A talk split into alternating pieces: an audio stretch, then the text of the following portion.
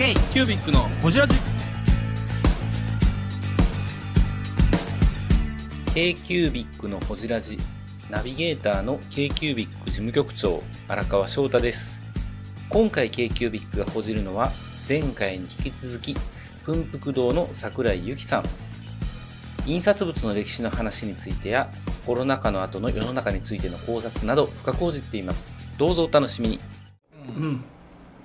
じな今から事務所に何が必要なのかっていうのをもう一回考え直して、うん。それを実現するための事務に作り変えるみたいな。いいらんもんは捨てる、いらんもんは捨てて、新しいもん入れるんやったら入れる。そう。うん。でそれこそ僕たちって流通だってね今まで。うん。だから一つ問屋ですもんね。問屋。紙問屋やから、で注文を効率よく処理していくための事務所やって、うん。だから島を部署ごとに島オフィスに例えば電話かかってくる注文聞くでこの注文のあの加工指示を発行する。それを納品する配達伝票を発行する。でこっちの方面に納品があるんやからこれと一緒に行ってとかっていううん効率あくまでこういいっぱい入ってくる注文をいかに効率よくさばいて物を送るか。そうそうそうやっていくかみたいな、でも今もう3年ぐらい前からそんなじゃんじゃんじゃんじゃん朝から電話がかかってきて紙を収めるような仕事もない、うん。なくなってきたし、それよりかは自分たちで何かを作るみたいなことの方が増えてきたから、島オフィスである必要がなくなってなるほど、うん。どっちかというとものづくりとかクリエイティブなそうそうそうそう。環境じゃないとも生まれなくなってきたってことそうですね。だから言ったらど真ん中にあるのはミーティングスペースとワークスペース、うん。で逆に言ったらみんな壁側向いてうん。あんな感じで仕事するみたいな、うん。集中するときはね。そうそうそうそうそう。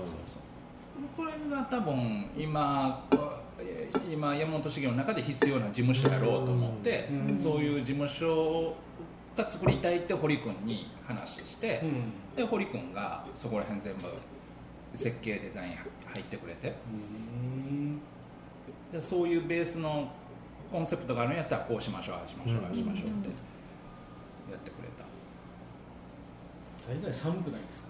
ちょっと寒なってきて 汗かいてるとね冷えるからね。で何移転するの？移転はしない。で建物内で。あの後ろにあのいっぱいこう紙の,、うんうんうん。あの見本帳があるところをうん。今やってる、リノベーションですよねリノベーション。うん。あそうなんだ、ううんうん。あの墓石みたいな本作るね。そううん行ったことないんです私。いや行きましょうよ。行きましょう。いや私行こうと思ったらみ南の帝王断られちゃう、ね最後あそう南の帝王でそれのヤクザの事務所に使われたんでね。えすごい！であの今ちょうど、ね。そのうん。親父ごちゃごちゃになって。ごちゃごちゃになっごたちゃごちゃになって会長がねそう。先代の会長が亡くなられて。その会長の資料やら全部あの僕今まとめかけてるんですよ、うんうんほんだらあのその時のあの南の帝王のあの役者さんのサインが出てきて竹内 竹内力也とあとジュニア。おお千原ジュニア。ジあいいじゃん。ジュニアの。でもそんなん誰もいらんやんか。いやいるよ。いるよ。えいらんやろ。いるいる。うんサイン飾りましょうよ。ほろほろと思ってて。サインはねラップして貼るのよ。ラップして。ラーメン屋さんみたいな。あるあるある。居酒屋とかラーメン屋でね。貼るラップして。もう山本修行さんええみたいなあのゴミのとこ置いとったら、うん。あの誰かがまた拾い上げて、え今なんか事務所の中で飾ってるけど、うん。でもゴミをリサイクルするのはもうしね会社としてのカルチャまーまずはゴミ箱見ろからゴミ箱の中宝の山やえージュニアさん欲しい。ん？会社としてのカルチャーっていいですね。会社として。ゴミ箱の中まず見ろ。堺のカルチャーかもしれないですいや山本修行だけです 堀さんのリボンもあるやほんまにそれは捨てるのかみたいな。つそうそうそうそういやー素晴らしいな、ね無駄を無駄にせずですよね。うん、いいとこを伸ばすと、ね要するにね会社として成長すると変わっていくってことですよね。ね。うん。今のビジネスに合わせて。まさにそうやね、進化する山本茂。山本さんのところの山本さんのところは紙問屋さん。うんトイレットペーパーどうした？トイレットペーパー？どうした？あれ？トイレ ットペーパー売ってなかったっけ？売ってた売ってるよ。あれまだ売ってる？何でも売ってるロボットも売ってんやから嘘えロボット尿吸引ロボット売ってる。何それ？怖い。何それ？山本さんが吸うてんですから。もうちょっともう一回それやってください。尿吸引ロボット口がこんな。アイアイキャッチの人です。これあれえっと紙問屋さんとオリジナル文具とどのくらいの比率ですか？今。販売うん。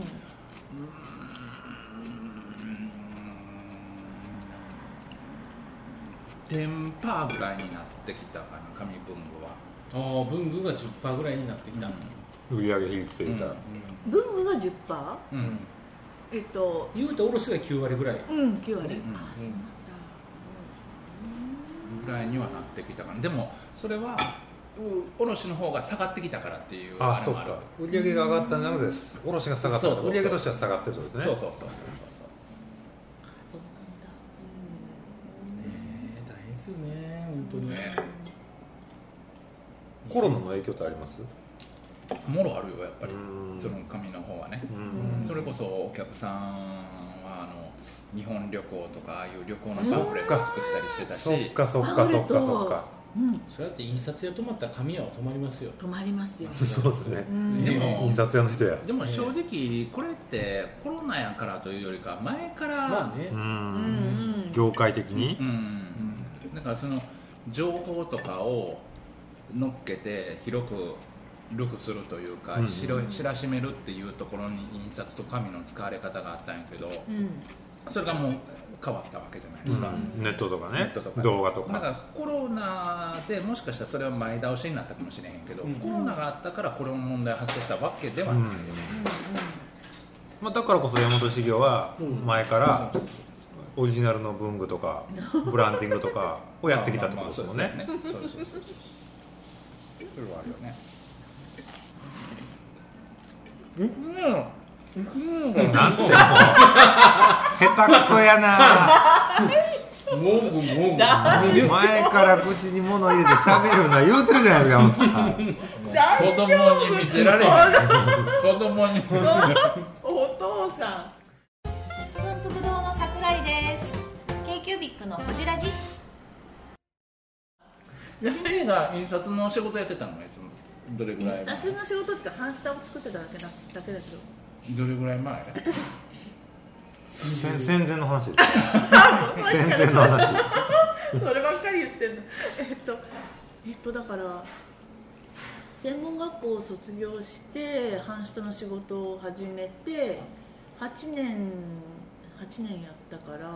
どれぐらい前？えー、何年ぐらい前？それ20代ってことですか？20代です なんで照れたんやろ？なんで出れたの20代です桜井由紀26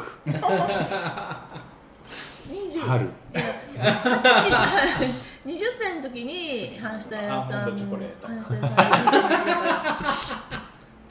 だからえー、えー、どれえー、だから20 20だからもう頭ボケてきて計算できないじ頭ゃは35なんかモノマネのクラブハウス聞かなきゃ。頭がん柔らかくしないと。35年ぐらい前。でも35年でその印刷僕の前4歳ぐらいです。印刷の前工程って恐ろしく変わったよ。変わった、確かに。大革命やねもう化石だよね。でうち旦那がレタッチやってたんだよ、うんうんレタッチってなんすか？正販正反ってなんですか？正販っていうのは半下は半下わかる？わかんない。半下ってこういう台紙を作るのよ。こうやってうん。ガラス口でこうやってこうトンボを引いてさ、でそれで写食ってわかる、うん。写真植樹。こう文字がバーって入ってるやつをこうやってき,、きれいに切って、うん。それをこうやってまっすぐこうやって貼って、うん。地図なんかも書いてトレースしたりとかって、うん。であの焼きまし。やややこうやってね、焼いて、あこうやってこうやっ職人の世界じゃない、職人の世界。てやってたのよ、そうそれでこうやってこういうふうにやってさ、でこうやってあの清釣りってわかる？わかんない。清釣り？清釣りね。清釣りっていうのは例えばなあのベアハウスっていう、きあのロゴが、ちょちょちょちょちょちょちょってちっちゃくなってまただーって大きくなってるなんかこのちっちゃいなんかうん。印刷物があるのね、はいはいそれを清日本みたいな？清ずりっていうね。清いにするって書くんだけど、はい。うん。清ずりを置いて紙焼き器で縮めて、紙焼き器ってなんですか？ほらまたこれがね新しいのよ紙焼き器ね。僕も分からへん。紙焼き紙焼き器でこうやってやって。全然の話やから分かる。もう全然じゃないよ。何をやってんの？それ。紙焼き器って何？紙焼き器例えばベアハウスっていうのが、うん。その清ずりでうん。8センチあるとするじゃない？8センチっていうかまあ80ミリあるとするじゃない、うん。それを例えば50ミリに縮めたい場合、ん。清ずりになかったら、うん。紙焼きで縮めるのね。どうやって？えっとフィルムに焼いてるってことですか？いやあのネガネガネガと文字の紙です、うへん。え真っ暗な暗室があって、紙版っていうこと？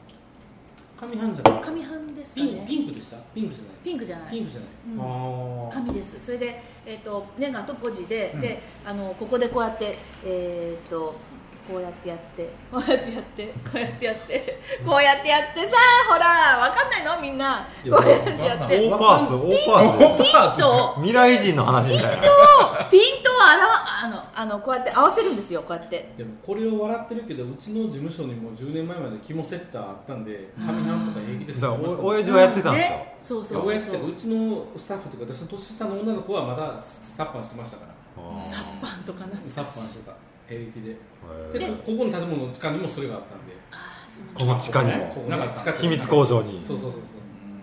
だからその8センチあ80ミリあるその、しえっと、社名を50ミリにした場合,、ん。したい場合、50割る80でパーセント出しますよね、そのパーセントってやるとキューって縮まるんだけどうん。それがない時はうん。自分で計算してこうやって測って、うん。それってそのキューって小さくなるっていうのはこのあれ？あのなんかレンズとレンズがあるんですよ。レンズがあって。ものすごく熱いあの明かりがあって、明かりで照らされてででで暗くしてその同じところにこのネガの紙をこうやって敷いてペロペロペロってやってここでペチャンってやってポンって押して写真を撮るような感じですよね、だからインデザインのポイントの表現が PX じゃなくて Q になってるのは、うん。あの Q でしょ。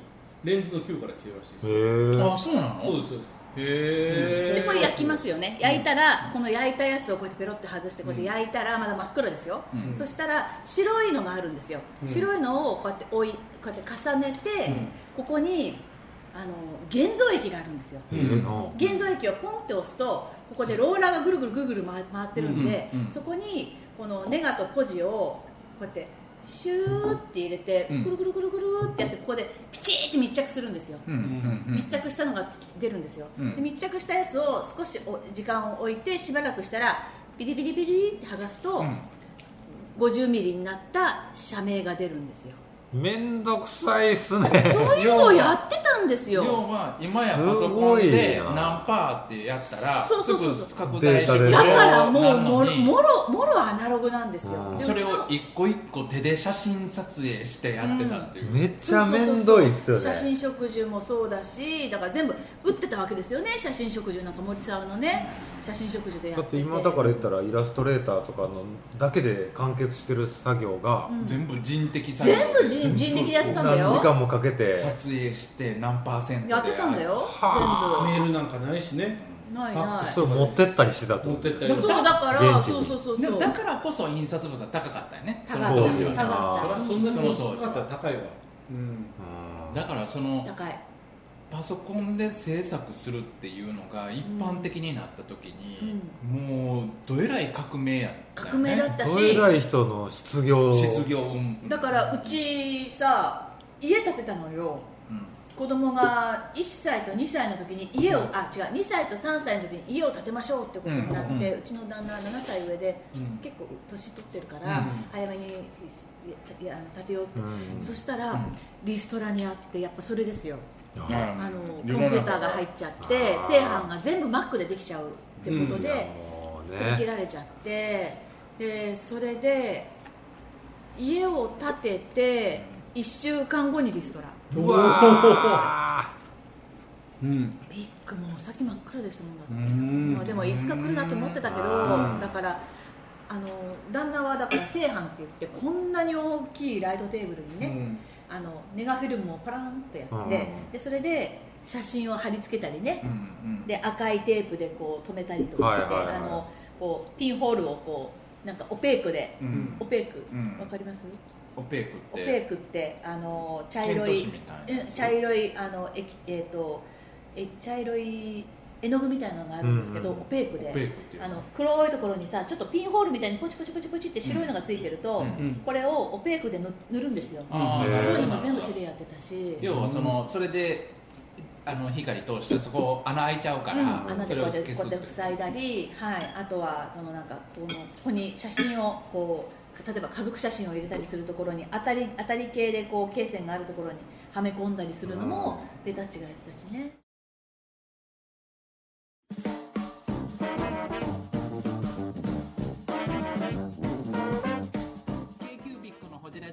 リスナーの皆様からメッセージをお待ちしております。アドレスは info.kcubic3.com info.kcubic3.com もしくは KQBIC サイトのメッセージフォームよりお願いします。iTunes のコメント欄でもお待ちしております。皆様のお便りせーのお待ちしています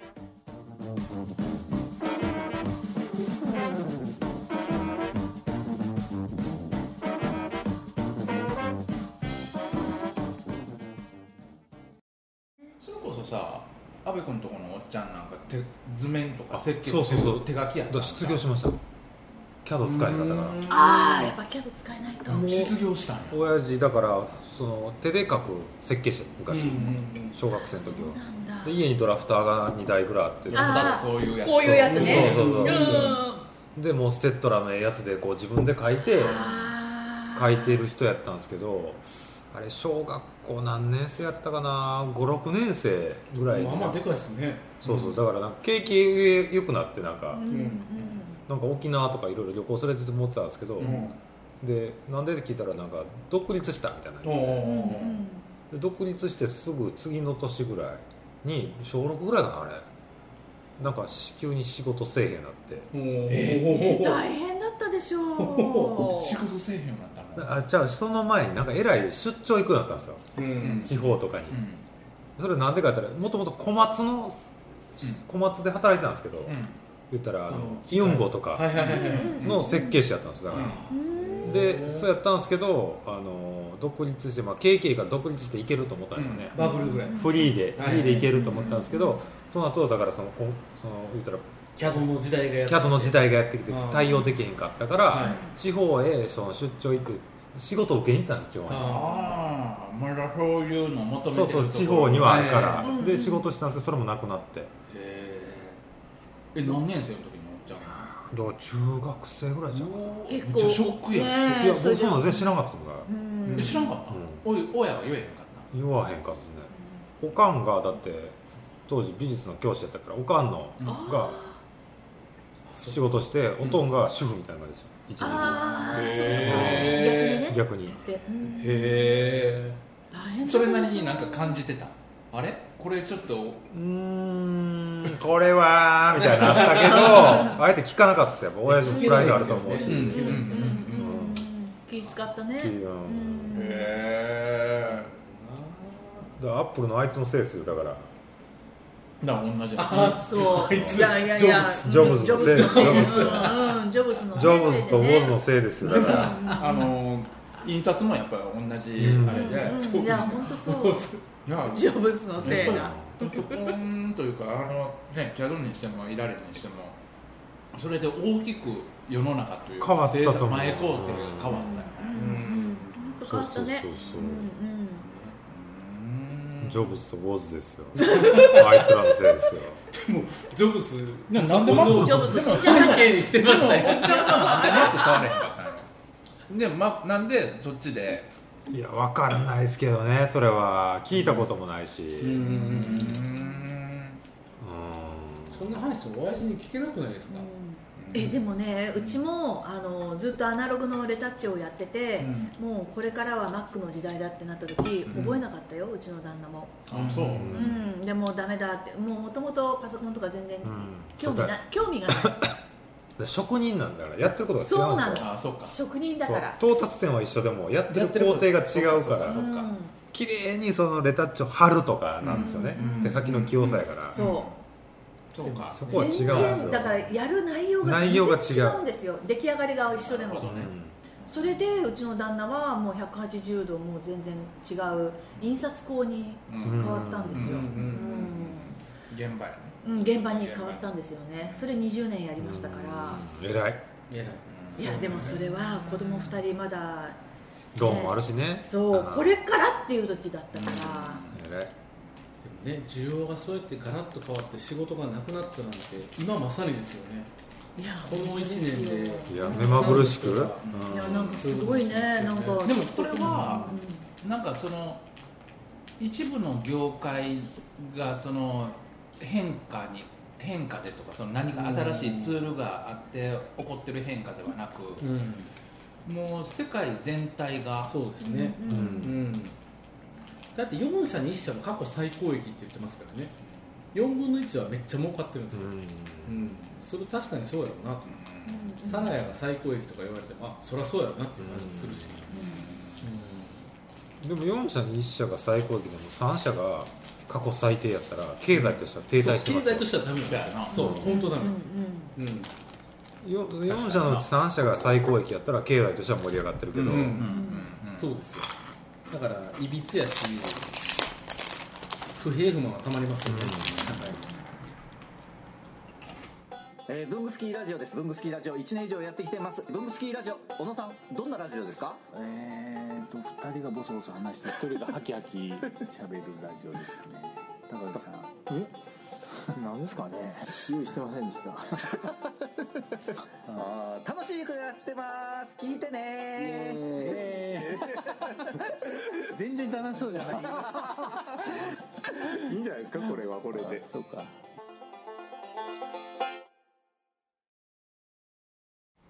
ちなみにこれまでのその例えば今までこうパンデミックが起こって起こってきた経緯はなんなんぼでもあるんやろうけど、うん。この後ってどう人間って経済復活さしななんかこれまでってどうやったんやろね。ね。歴史上のあ歴史れですか？上のスペイン風邪って1900年前後ですよね。1900年代第一次世界大戦の前やから。そこから戦争に出るわけですよ、うん、って考えほん戦争の発端ってそれもあったのかな？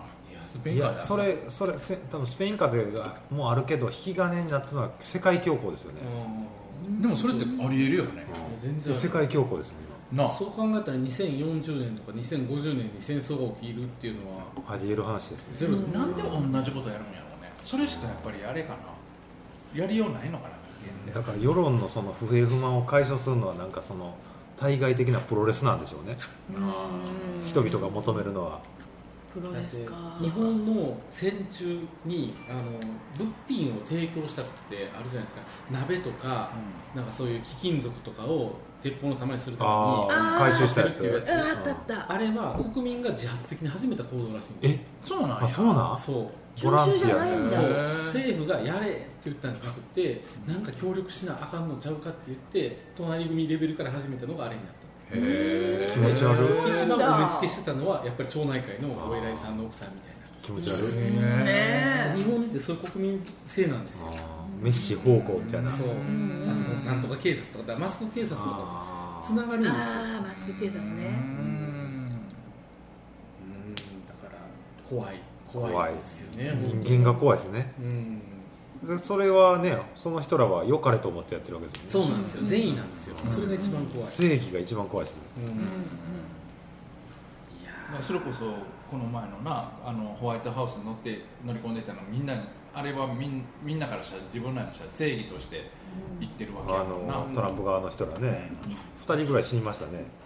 ね。ああ知りましたね。戦争なんてね悪意を持ってやる人なんて誰もいないですもんね。自分が正しいと思ってやってるからそんなもんなんですよね。いやでも分断って怖いなあですよね。うんうん。なんかそれでもなんか平和な解決ないのかみたいに僕らは思ってるのってこれって平和ボケなんかな、うん。まあでも豊かになったっていうのはあるかもしれないですよね。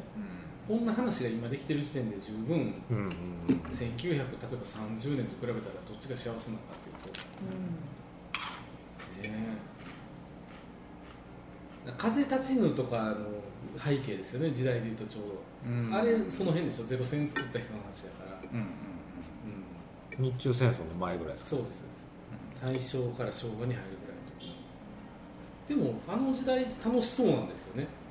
のような気はするよな。大正でもそこと今と大きく違うのはやっぱりインターネットがあるとないうんがうん。大きくもしかしたら違うのなんか良くも悪くもつながり人とつながりやすくなったけど生きにくくもなりましたよね。そうですね、それこそさうん。今雪音も最初阿部君もあそうやあのクラブハウスで番組やり始めたやんうん。か、ああいうのを使っていくっていうのは僕全然クラブハウスはしないんやけどあのー自己表現としてこれからあれもなんかなんて言うたらいいんやろあ当たり前に使っていくというか、うん。インターネットの世界の中でああいうこともどんどん当たり前にみんな使っていくっていううん。感じなのかどうなんですかねクラブハウスは。まだまだ分かんないですよね。まだまだアング秋っぽいラですよね。からねどうなるか生き残るかどうかわかんないよ、アーリーアダプターの暇つぶしでしょ。うん。な、まあ、気になるのは本当におっちゃんおばちゃんしかしてないっていうね若い子らの意見。ね、うんだって若い子 TikTok ですよね、うん。ああ TikTok ね、僕知り合いがビジネスで TikTok 始めたらめちゃくちゃ叩かれるらしいんですよ、え言ってたのは TikTok は民度が低い。はいー、はいはい。おー。面白いそれ。それなんでか言ったら年齢層がめっちゃ若いんですよ TikTok、うん YouTube より若いってことめちゃくちゃ若いあの、で結構限定されてるんです TikTok やる人って YouTube は小学生多いじゃないですか、うんうん TikTok って中高生大学生なんですよ、うんうんでもそこに対して今ビジネス動画配信したりしてる人らはいてるよね。いてるいてる。だからめっちゃ叩かれるらしいんですよ。ビジネス乗りで行くと空気読んでないみたいな。空なん空気読んでないっていうかなんかそのめちゃくちゃ暴言が。へえ2チャンネル的な。2チャンネル的というか暴言というかうん。なんていうんですかあの口が悪いらしいんですうよん顔が見えないの顔が見えないし。YouTube ってある意味成熟してるというかもうなんか流行りだして10年以上経ってるから、うん。あの審査も厳しいじゃないですか。エガちゃんとか NG じゃないですか、うん。あの乳首出しちゃうからね。テレビである意味厳しいところもあるから、うん。そこそこ制限かかってる気がするんですけど、TikTok は無法地帯感。が無法地帯感。ありますね、であれって YouTube って見る見る人が例えばいなかったらいなかったで別にあの視聴回数が少ないままで終わるんですけど、うん TikTok ってあの絶対何百人には強制的に放送されるんですよへー。僕も知らんかったんですけど。えそうなんや。知っていくわけですか？知っていく。でうまいことバズったらバズるんですけど、うん。バズらんかったら批判される。叩かれる。へでバズる可能性はめちゃ高いですよ。ツールとしては。でも TikTok って今ニュースとかも流してるでしょ？普通に。それは知らんけど。僕もアカウント持ってんから分からへんけど、うんへえと思って。聞いた話なんですねそれは、難しいうん。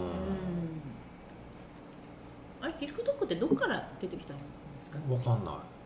韓国とか？韓中国かな？国でしょ？中国ちゃうかかうん。な、あでそれで中国なんだ。TikTok 一時期アメリカでね。そう。アメリカで禁止になったからね、うん。あね。いや k q ビックのほじら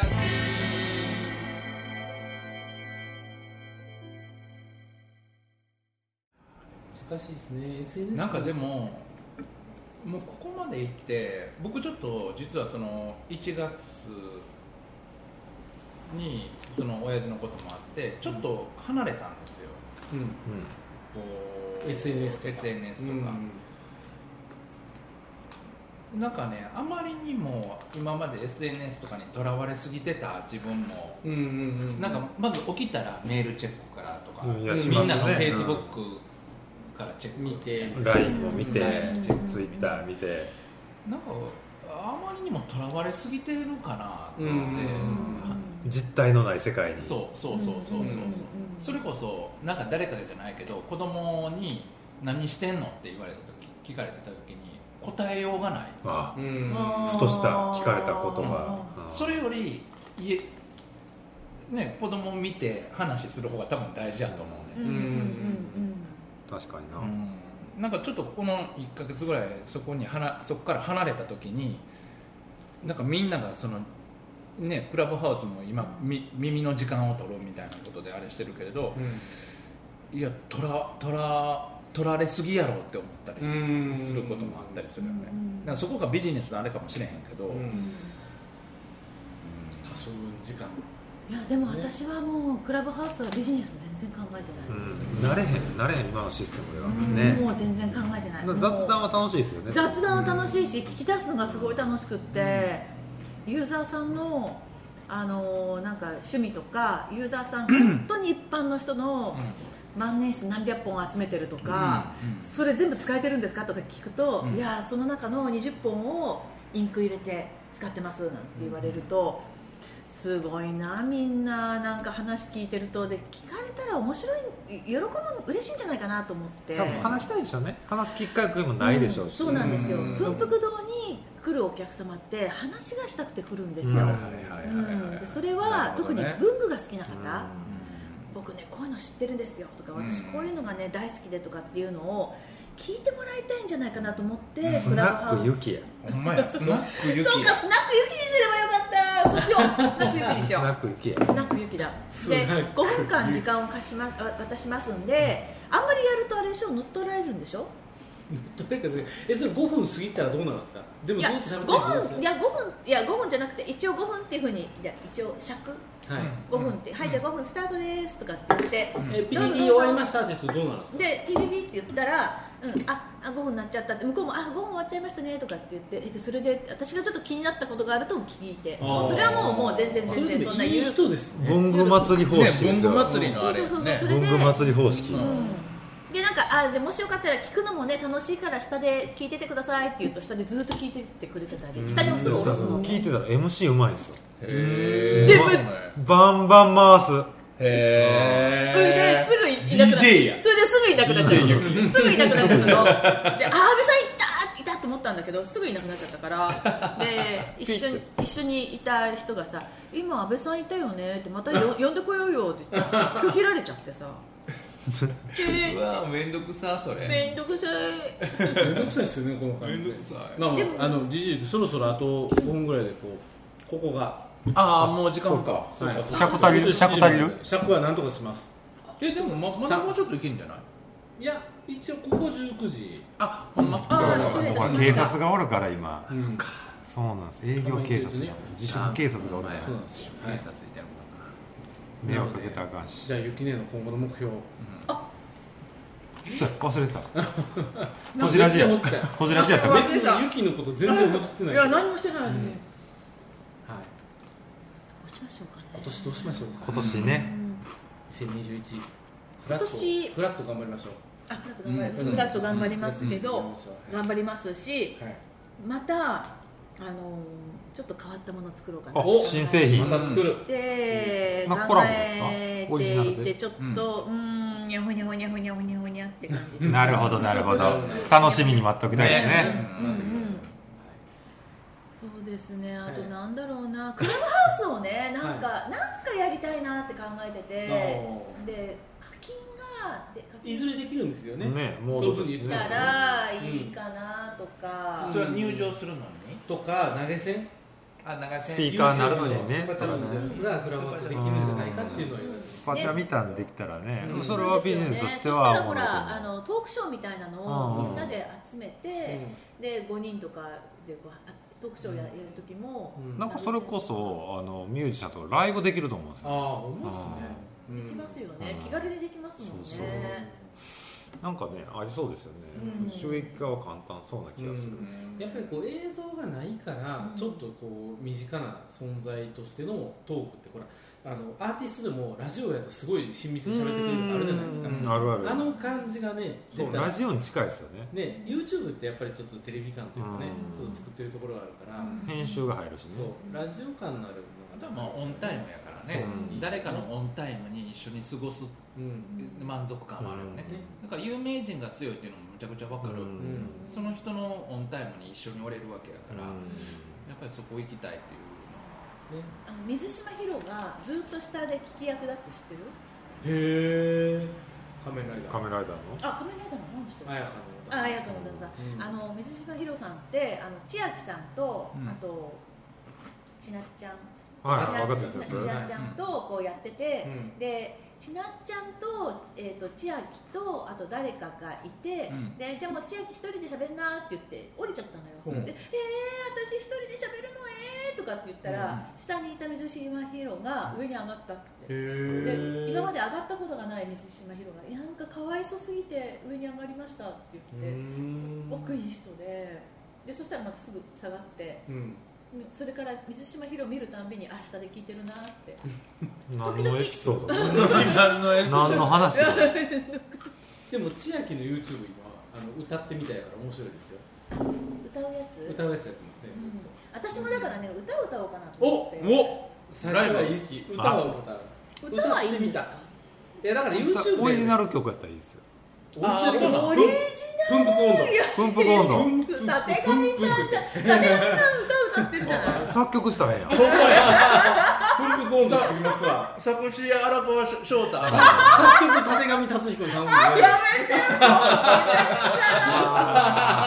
文福温度奮闘温度も。うなんか手帳みんなあの手ぬぐい縛ってそうそうそうそう。手ぬぐい縛って